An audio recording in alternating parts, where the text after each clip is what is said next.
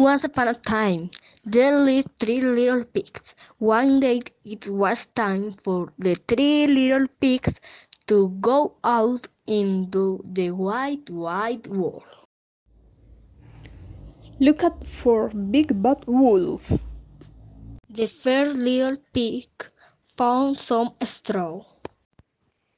I built a house of straw I can build fast. The first little pig built the house quickly and went inside for lunch.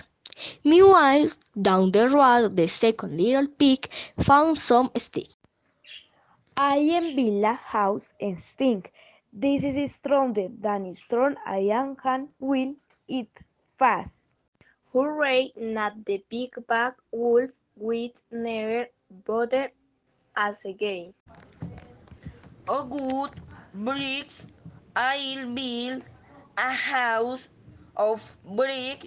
It will be strong and safe. Soon Big Bad Wolf went to the house of straw. He was hungry. Little pig, little pig, let me come in. Wolf huffed and puffed, and he blew the house down. The little pig ran to his brother's house. The wolf ran after him. Then I'll huff and puff and blow your house in. I am build a house and stink. This is stronger than strong I am can will eat fast. Little pigs, little pigs, let me come in. Wolf huffed and puffed, and he blew the house down. The little pigs ran to their brother's house.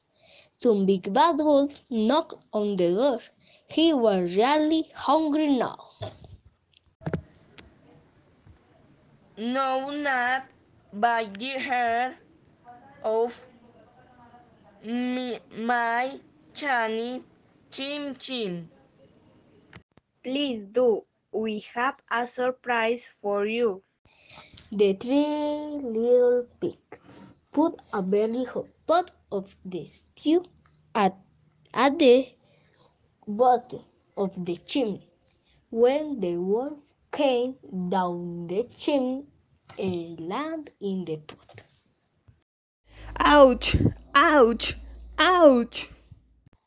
And the three little pigs lived in their house of bricks happily ever after. The.